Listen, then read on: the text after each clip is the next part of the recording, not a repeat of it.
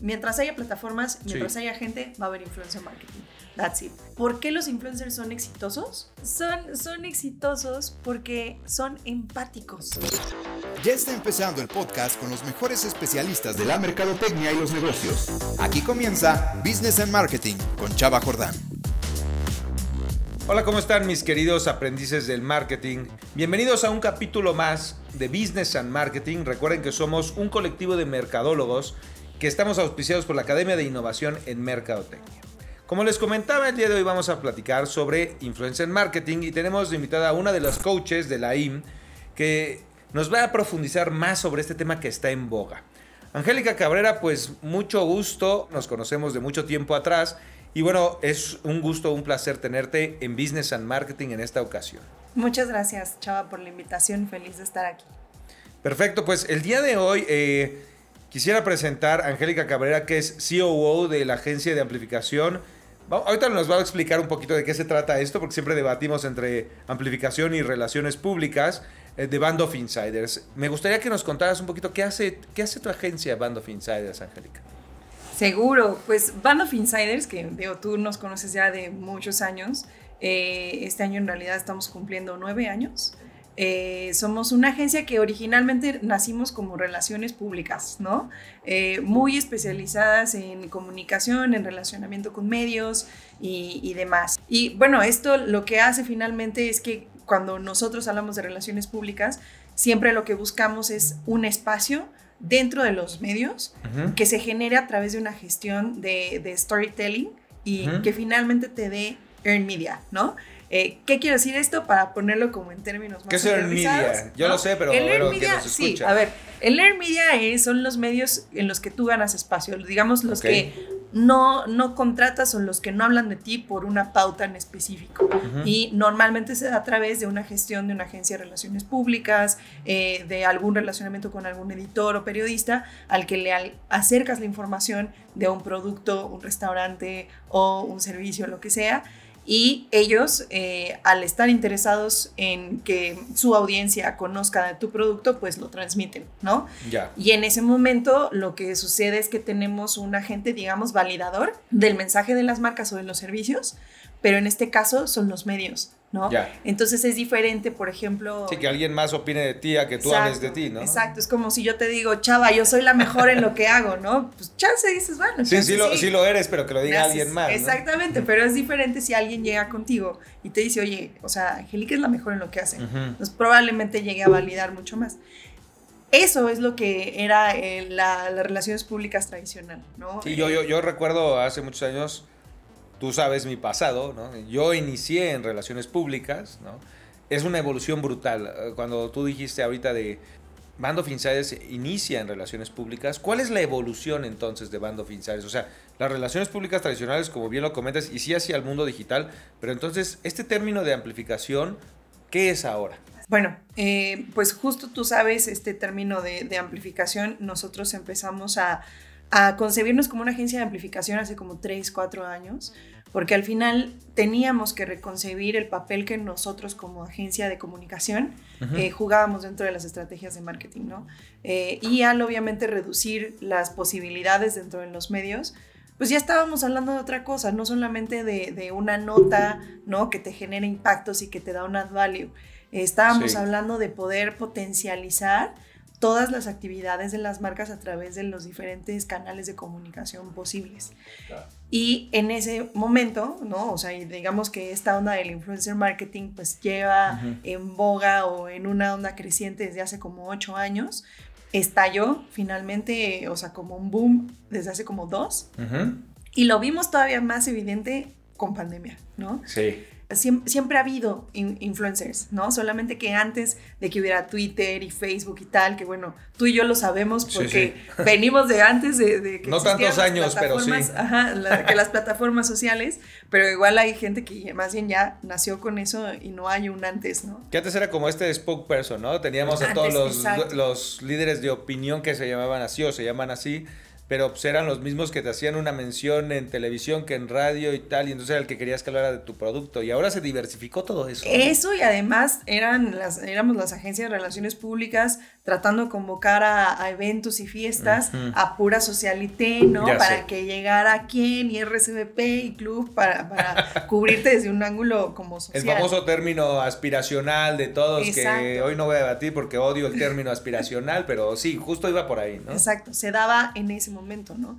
Y a partir de que surge este boom en, en digital por los influencers, como que en algún momento no se sabía en dónde tenía que caber los influencers, el influencer marketing, si eran en las agencias digitales mm, o si eran en las agencias de medios o si era dónde, ¿no? Y pues era algo como natural apropiarse de ese tema en relaciones públicas porque finalmente el acercamiento es el mismo, ¿no? Llegas a contar una historia, los, los, em, los sumas a una campaña para que te ayuden a potencializarlo, solamente que ahora existe el factor de cuántos followers tienes, cuál es tu engagement rate, cuáles eh, las posibilidades y cuál es simplemente tu línea editorial también incluso como creador ahora, ¿no? Claro.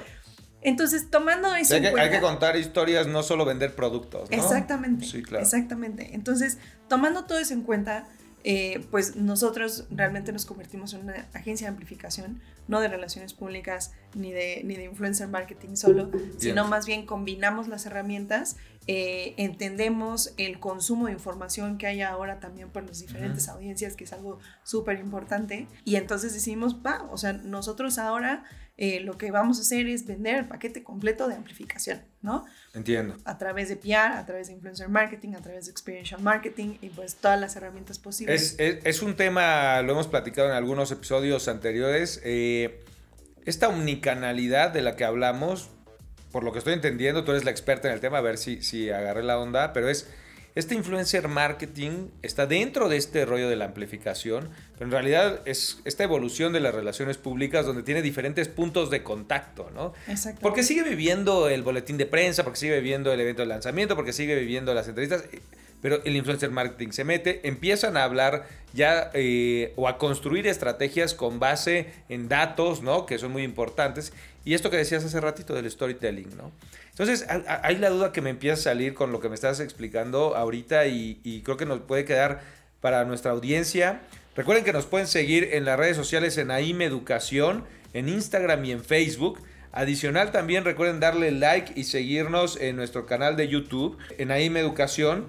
Y eh, personalidades o los coaches como Angélica, que es una de nuestras expertas que pertenece a la Academia de Innovación en Mercadotecnia, pueden hablar con ella, pueden hacer consultorías a través de aimeducación.mx. Y bueno, después de echarme este comercial, perdón Angélica, tenemos que, que acercarnos también a nuestro público. El rollo es, dijiste algo bien interesante. ¿Son de digital o son de PR? Yo, la verdad es que a lo largo de toda mi, trayectoria, la gente no acaba de entender bien qué son las relaciones públicas. Entonces, en el momento en que quieren hacer estrategias de Instagram, de TikTok, de Facebook, etcétera, se acercan a la agencia digital, pero la verdad es que una de dos, o tienen sinergia en la agencia digital, o realmente los contenidos los crean las, las agencias de relaciones públicas, que son las que están encargadas de cómo llegarle a la gente que habla de negocios, pero también a la que habla de culinario, pero también a la que habla de ciudad. Y ustedes cuentan historias sobre el mismo tema en diferentes canales y de diferentes tonos. Entonces, el influencer marketing dentro de una agencia de relaciones públicas, ¿por qué cabe ahí y no cabe en la agencia digital? ¿O, cuál es el valor de tener el influencer marketing en una agencia de, relaciones públicas? Yo creo que cabe, cabe en ambas partes. Lo que sucede es que eh, tú estás hablando de una construcción de un discurso y de una narrativa, ¿no? Entonces, al momento de, tener, por ejemplo, y esto lo vemos mucho, también incluso en las agencias de medios, ¿no? Eh, pues ya ven a los influencers como medios, cuando no lo son, no son medios, ¿no? Eh, entonces, el, el, principal em, como diferencial, digamos, es el punto de vista desde donde se ve el influencer marketing.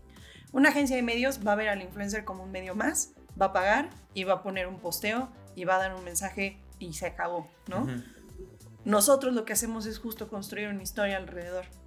Y quizá nosotros lo que hicimos es, eh, tengo un equipo de embajadores como el, Challenger Teams de, de, Amstel Ultra. Que ahorita nos lo vas a contar, ¿no? Que ahora se los cuento. Eh, y lo que hago con ellos es más bien acercarles experiencias, acercarles momentos de consumo exclusivos, acercarles mercancía eh, como sostenido, ¿no? Y eso es un programa, digamos, que, que a través de PR y este factor humano y del acercamiento y de conocerlos y de estar como bajando en conjunto también, porque es algo súper importante. No es que una, una iniciativa salga de relaciones públicas y influencer marketing se, se detenga ahí. Siempre obviamente tiene que nutrirse por la parte de insights, por las agencias creativas, alinearse a las campañas, o sea, tampoco se hace solo. Eh, es un tema donde ninguno va separado ni va aislado. Necesitas construir la marca. Esto que acabas de decir es bien, bien importante, ¿no? A veces es que quiero hacer solo una campaña de Instagram, o quiero poner solo un spot en tele, o solo quiero... No, todo va unido, es una campaña integral y siempre lo vamos a fomentar. El punto es a qué le das más peso. Pero bueno, con, lo que decías, eh, eh, perdóname, te interrumpí. No, está, está perfecto hacer esos paréntesis. Muchas gracias. Me, me, da chance de pensar más. Eh, eh, bueno, entonces, ¿cuál es el diferencial lo de verlo, ver el influencer marketing desde relaciones públicas? Tú sabes hoy que, que esta pirámide famosa de, de influencers, ¿no? que, que, ya todos, o sea, decimos, bueno, se divide entre mega, macro, micro, y unos les dicen nano y otros les dicen hidden, ¿no? Ese, ese de nano influencer lo he escuchado un montón, pero hijo, no entiendo, yo lo acabo de entender bien. ¿eh? Bueno, o sea, digamos que, que, yo que soy mortal, que tengo menos de, de o sea, ni siquiera voy a decir que menos de 3000, o sea, menos de mil eh, seguidores, porque además mi perfil es, es, privado. Eh, pues puede que yo podría ser una hidden, ¿no? O sea, ¿por qué? O sea, a mí quizá no me vas a pagar porque obviamente tengo 800 seguidores, o sea, eso qué. Pero es mucho más sencillo acercarse a mí eh, como con un obsequio, ¿no? Que, y lo voy a valorar más y quizá te voy a dar tres posteos o cinco, ¿no? Que, que, un micro que dice, ay, qué padre, gracias, me llegó esto, les voy a enseñar cómo se usa, o ya probé este mezcal que está delicioso, chido delicioso. bye, ¿no? delicioso, que sí está delicioso, pero...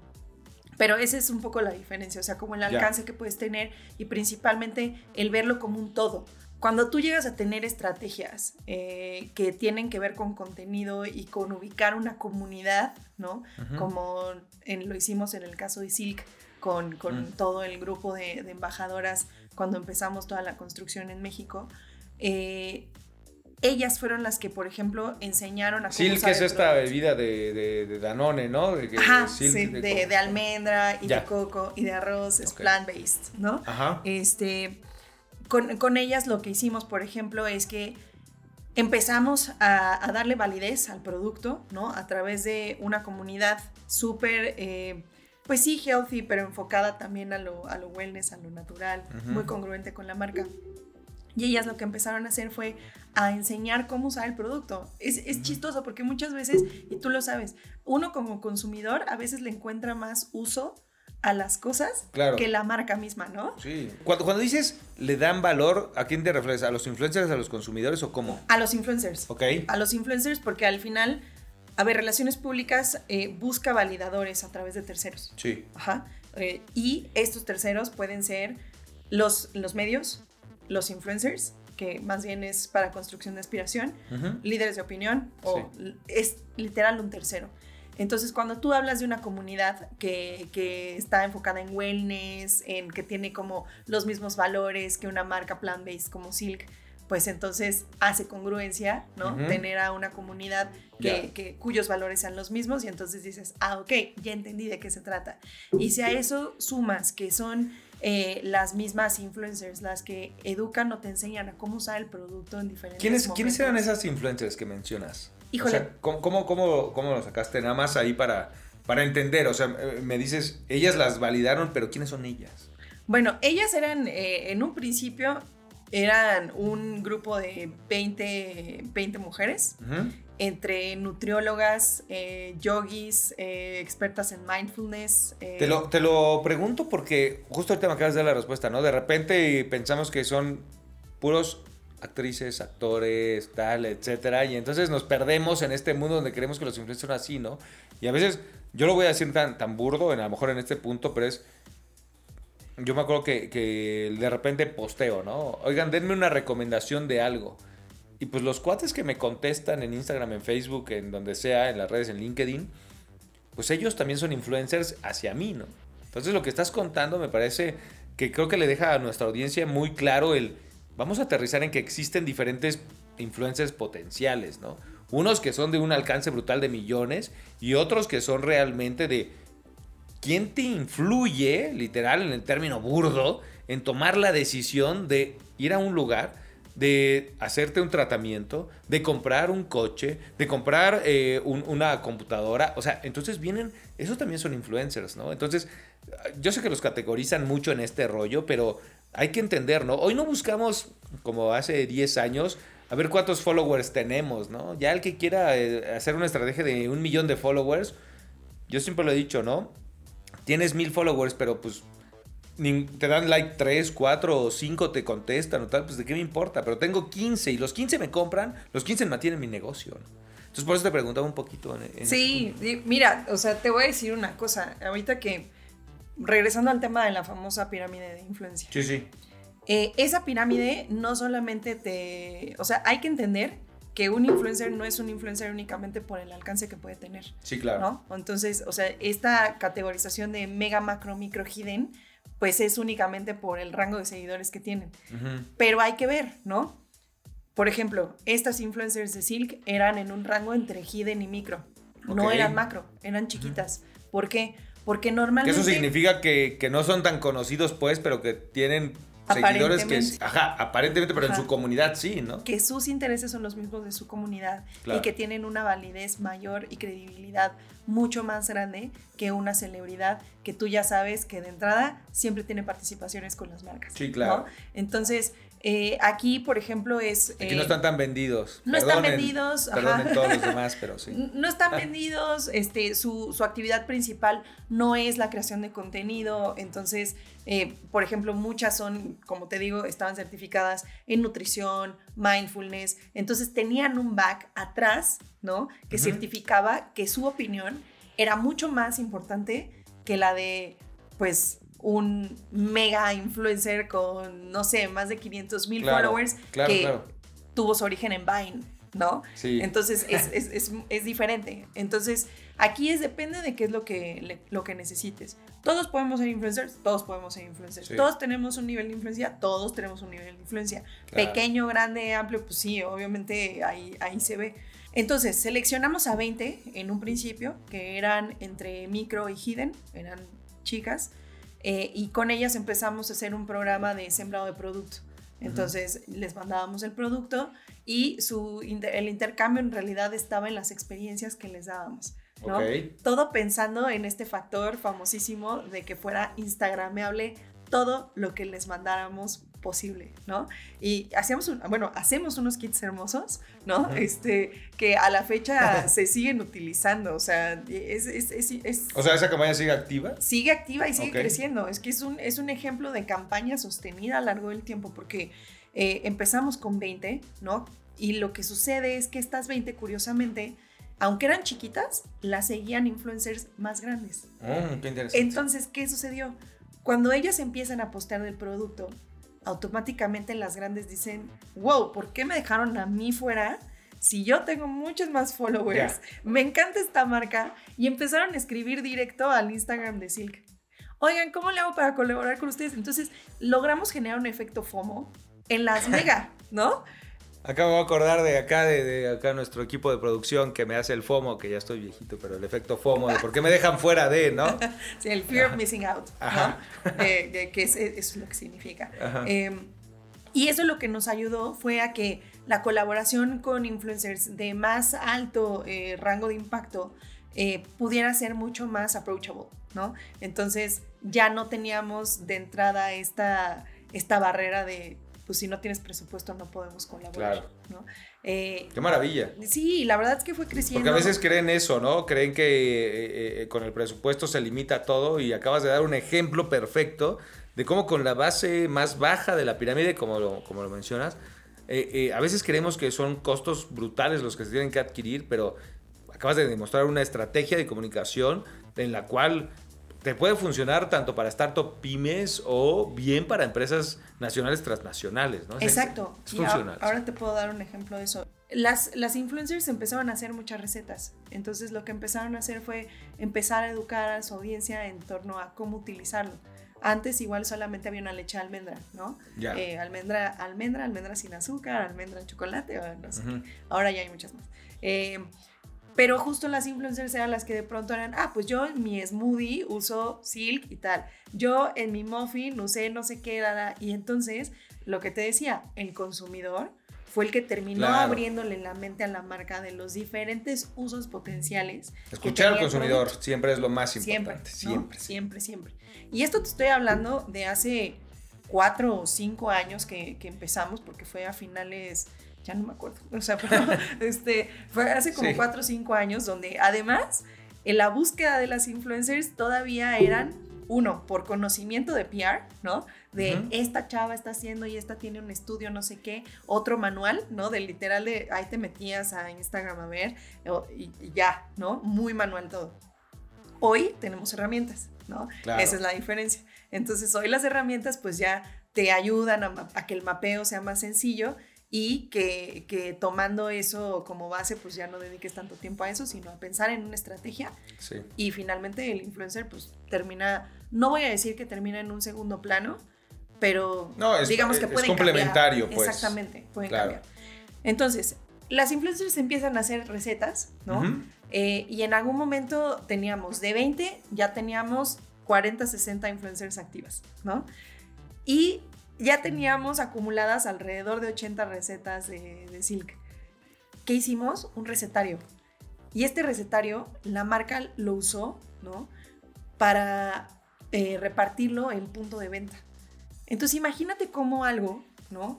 Que tiene, que empieza en, digital, en las redes, con las influencers, termina teniendo una bajada directa a consumidor para que cuando tú llegues al súper, además de comprar tu leche, yo te doy un recetario para decirte cómo puedes utilizar esa leche. Pero además, ¿qué pasa con relaciones públicas y con medios? Ya. Pues esas recetas las empezamos a utilizar como contenido para diferentes revistas y medios que también hablaban de wellness y de salud y de cocina, ¿no? Entonces, ¿Qué pasa? Conectamos los tres puntos. Conectamos un contenido, una estrategia de influencers con medios y finalmente hasta con una activación en punto de venta. Claro. Todo, todo el mundo está buscando contenido y todo el mundo quiere saber más de las cosas. Exacto. Y vamos a platicar o vamos a platicar sobre un caso que hicieron en, tu agencia Band of Insiders, Challenger Team, ¿no? De Amstel Ultra. ¿Qué pasó ahí? Digamos que para poner un poco en contexto, hoy estamos en, o sea, obviamente la batalla en el mundo de las cervezas es gigante. ¿no? Gigante. Y, Ultra lo hizo muy cañón, por eso cuando me, me dijiste que ibas a platicar sobre eso me emocioné porque a mí lo que me gusta es cuando entra un nuevo jugador a la industria y la rompe, hay un background bien fuerte, ¿no? Muy cañón, o sea, empecemos por el mundo de la cerveza, ¿no? que es gigante, y luego súmale un una nueva categoría que son las ultras, que son bajas en calorías, ¿no? Eh, y tienes a tus dos grandes competidores, ¿no? Eh, Modelo y Heineken, ¿no? Sí. Eh, Qué rudo. Partiéndosela para ganar, obviamente, la preferencia del consumidor. Sí. Y obviamente, pues al, tener esta categoría de ultras, que al final, pues del, el, diferencial más grande de la cerveza pues, normal es que pues, tiene menos calorías, entonces te sientes menos culpable cuando, cuando tomas una, ¿no? Bueno, tú que eres fit, sí, yo que ahí medio me la llevo, me la llevo las normales, pero sí. El Amstel, Amstel Ultra eh, empieza con una estrategia de armar un Challenger Team, ¿no? Okay. Este Challenger Team lo que necesitaba era una eh, un mapeo específico de gente, otra vez, ¿no?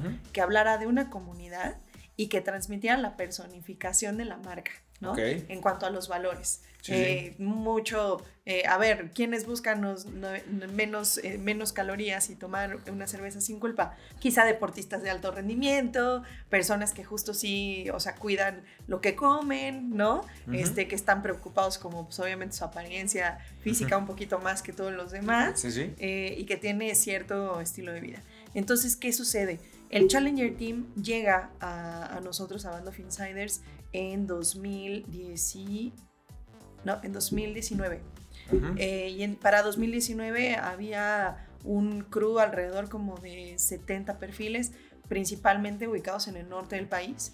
Y obviamente la, la influencia de, de, Amstel Ultra pues estaba mucho más en el norte del país que, que, en el centro, donde pues veíamos un competidor muy agresivo que era Mikelov, ¿no? eh, pues mucho más presente con una campañota gigante de out of home, ¿no? Sí, sí, sí. Eh, entonces, ¿qué era lo que necesitábamos hacer? Uno, eh, checar que obviamente todos los perfiles eh, sí fueran congruentes, ¿no? Con, con, el, con el objetivo de, del mensaje de la marca. Otro, porque ya más avanzado con las herramientas que tenemos, con Ajá. las herramientas que te da el Internet, nunca te mueras Internet. Por ahí tenemos un episodio de, de Martec con José Luis Santamaría, de que es uno de nuestros coaches y del Martec de las herramientas. Luego lo, ahí, ahí búsquenlo, amigos, ahí búsquenlo. Sí, que amigos. todo, todo este mundo de la medición y lo que te da internet, o sea, luego dices, ya, o sea, no me voy a volver a conectar nunca y no voy a dar nada de mi información, ¿no? Pero, pero pues al final es lo que a Sí, nosotros como, como eh, ya en el ámbito profesional, pues es lo que nos ayuda un chorro. Eh, entonces, en- con el uso de herramientas ya hace un par de años, pues lo primero que, que hicimos fue correr una auditoría de, de perfiles, digamos. Ujú. Eh, pues, pues para ver, checar el nivel de credibilidad, o sea, como empezar a elevar un poco más Ujú. eh, la estrategia que ya se venía haciendo. Y obviamente temas de eficiencias de presupuesto, ¿no?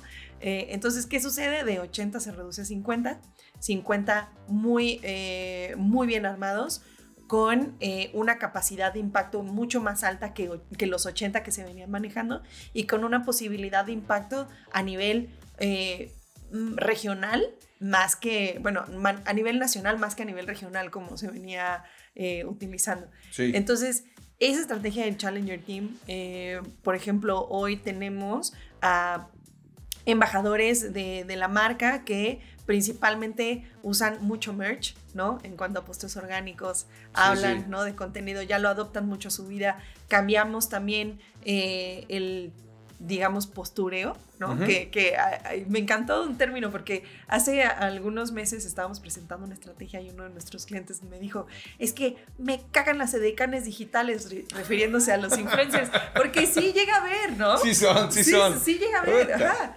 Eh, Y aquí, que- aquí aquí viene una, una diferencia muy importante en cuanto a un creador de contenido y un influencer. Sí, claro. Eh, o sea, un influencer normal pues agarra y saca el, el, no sé, del unboxing su chamarrita y pues posa, ¿no? Claro. Entonces le decan digital.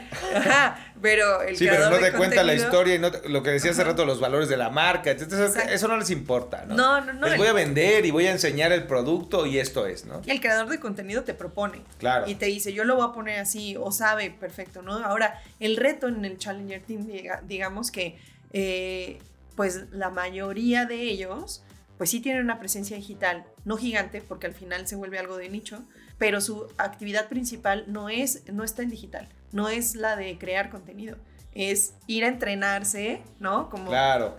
cinco horas diarias porque son de alto rendimiento y entonces empezamos a diversificar el tipo de, de perfil que se estaba utilizando. Entonces, esto te lo cuento para también ver un poco la evolución de este influencer marketing, ¿no? De cómo eh, desde un... No, que es alguien que entiende realmente lo que quiere comunicar, ¿no? Lo dijiste hace rato bien importante, creador de contenido. Eso hoy, ah, refiriéndonos al, al influencer. Pero si lo vemos desde el punto de vista de un estratega de influencer marketing, la evolución es diferente y es abismal, ¿no? Sí. Porque antes veníamos de pago por posteo, ¿no? Y todo el mundo quería Yuya y todo quería Juan Pazurita, porque Siempre además eran así, el eran- sí. ajá, o sea, Sí, la generación de los, de los 20 que, o sea, ya está. Eh, y ahora, pues realmente lo que sucede es que te empiezas a cuestionar, ¿esta persona va ad hoc a lo que yo quiero? Claro. ¿Habla de mis valores?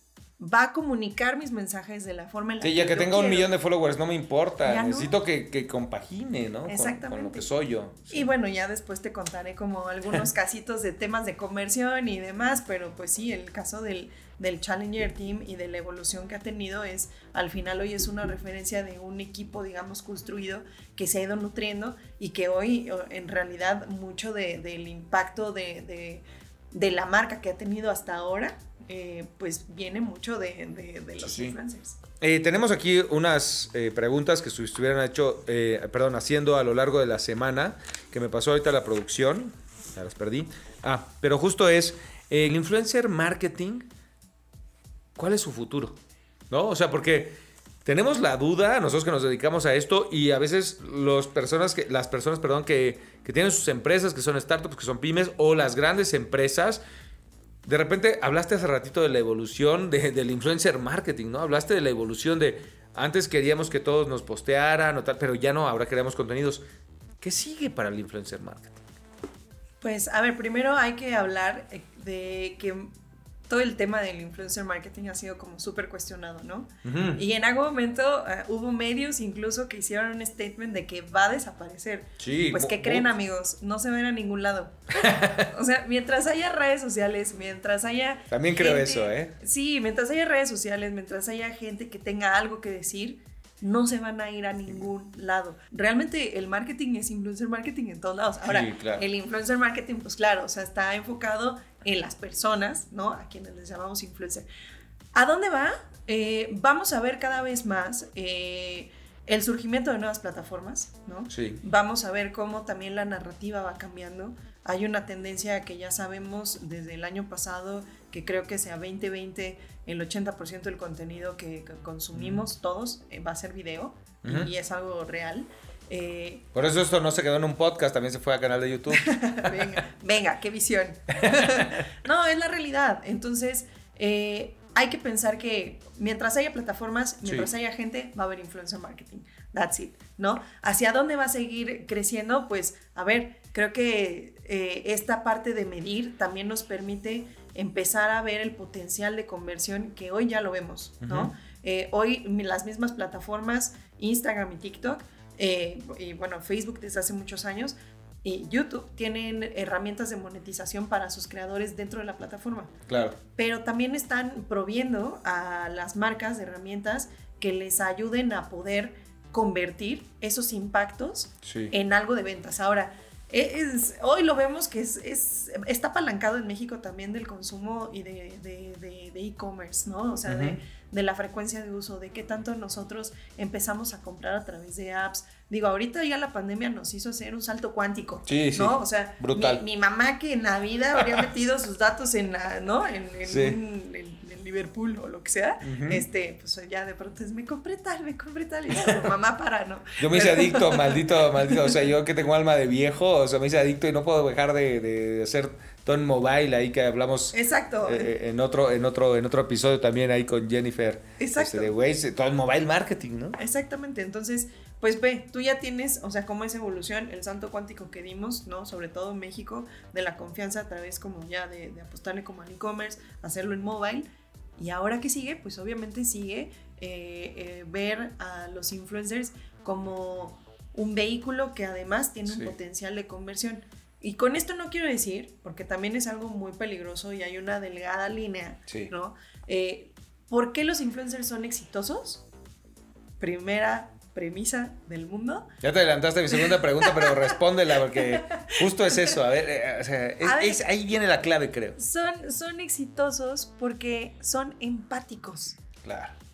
Porque hay un, una- un punto de empatía con el consumidor que aun cuando seas Juan Pazurita que tienes millones de seguidores, es una persona, ¿no? Y es una persona Claro. diciéndote tal. Claro. Que una marca no es, o sea, un medio no es, es una persona. Por eso son exitosos, ¿no? Porque al final es una persona que tiene emociones, que te sientes mucho más cercano. Sí. Eh, ahora, cuando tú empiezas a ver una, em- eh, a querer migrar tu estrategia de impacto y de reach y de engagement con influencers a algo de conversión, tienes que tener en cuenta que ni todos tus posteos tienen que ser de, de conversión, porque Sí, entonces claro. ya le diste en la torre a todo lo que construiste. O sea, en el momento en el que la persona te empieza a vender, ya valió. Sí, no, no, O sea, no, queremos valió. vender todo el tiempo, ¿no? No, o sea, tienes tantos lugares por donde te llegan impactos para compra esto, compra lo otro, recomendaciones, que pues lo que menos quieres es que ya tu TikTok Claro. y tu Reels y lo que sea se vuelva todavía Sí. más directo el compra, compra, compra, compra, compra. ¿no? Entonces, eh, hacia allá va. Sí, Ay, hazte mi amigo, no me estés obligando a que esté ahí. ¿no? Dame O sea, más, enséñame sí. tu vida, enséñame tus experiencias, porque vivo cosas a través de ti. Claro. ¿no? Eh, pero- Eso es lo que nos gusta con nuestros amigos en la vida real, ¿no? Exactamente. Entonces, eh, ¿hacia dónde va o cuál es el futuro? Pues ya lo hablamos, o sea, vemos una evolución de hace siete años para acá. Eh, vemos una evolución en cuanto a la forma en la que también se les paga. claro. Ya no, ya no es un sueldo. Ya, ya no se pierde toda la lana. Que, los, los, que lo hicieron al principio lo hicieron perfecto. ¿no? Se hicieron millonarios al principio y ahorita ya uno tiene más entendimiento sobre la estrategia para poder convertir y para poder entender lo que va afín a su estrategia. Sí, y también ya como marca te empiezas a cuestionar, o sea, realmente te tengo que pagar eso que me estás pidiendo, ¿no? Y gracias a herramientas, ¿no? Me dices cuántos followers pagados tiene alguien. Claro. entonces ya no es tan fácil. Eh, entonces, si ya desde ahí vemos una evolución eh, y sabemos que, que vamos eh, encaminados hacia ya poder empezar a convertir eh, pues obviamente para los influencers el reto está en mantenerse vigentes, ¿no? En, que los contenidos sigan siendo relevantes para sus audiencias y mantenerlas y crecerlas. Eh, y pues para las marcas saber insertarse esta, esta famosa ya sabes hacia dónde voy porque te acabas de reír. Esta onda de que, que, se vea, pero que se vea orgánico. O sea, sí, pero bueno, o sea, también hay que ver en qué momento. Que se vea orgánico, pero si voy a vender, no se ve orgánico. Más bien que entienda la afinidad, que creo que es uno de los puntos muy importantes. Oye, Gelo, pues muchas gracias este, por, por este tiempo. La verdad es que es un tema muy, muy interesante. Eh, esto es una probadita de lo que pueden ver ustedes eh, en este colectivo que nosotros tenemos de coaches de la Academia de Innovación en Mercadotecnia. Hoy a través del podcast y de nuestro canal de YouTube de Business and Marketing. Hoy eh, presentado por Angélica Cabrera, que es CEO de Band of Insiders, la cual nos habló muy claramente, eh, a lo mejor un poco breve, porque hay muchas cosas de las cuales podemos hablar y hablar y podemos darnos tres horas, ¿no? Vamos a, vamos a continuar con estos episodios, eh, pero recuerden seguirnos en arroba aimeducación en Instagram y arroba aimeducación en Facebook, además de que si quieren saber más cómo profundizar en sus startups, pymes, eh, empresas, o tener una consultoría eh, denle eh, ahí en el buscador aimeducación.mx para que puedan platicar con nosotros y para poder platicar también con Angélica Cabrera, que es experta en todo este mundo, sí, del influencer marketing, pero también de la amplificación de los contenidos, del storytelling, del story living y de las relaciones públicas, ¿no?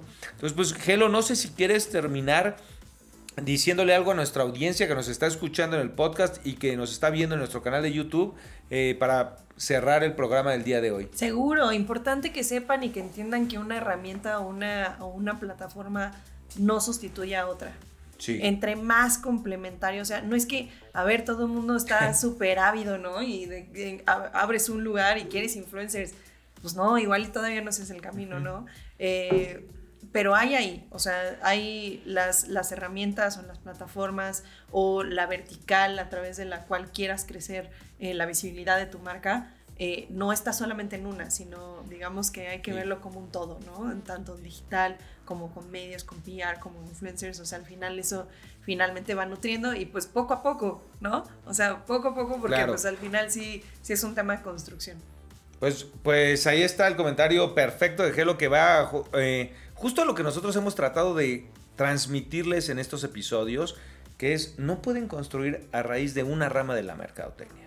Por eso es que nosotros somos un colectivo de marqueteros que igual tratamos de explicarles qué es shopper marketing, influencer marketing, experiential marketing, sports marketing, etcétera, etcétera, etcétera, digital marketing.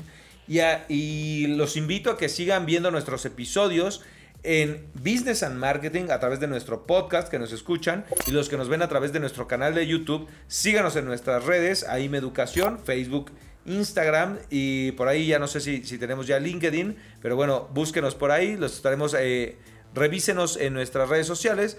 Fue un placer, yo soy Chava Jordán y síganos viendo en todos nuestros eh, capítulos en los cuales hablaremos de todo lo que tiene que ver con mercadotecnia.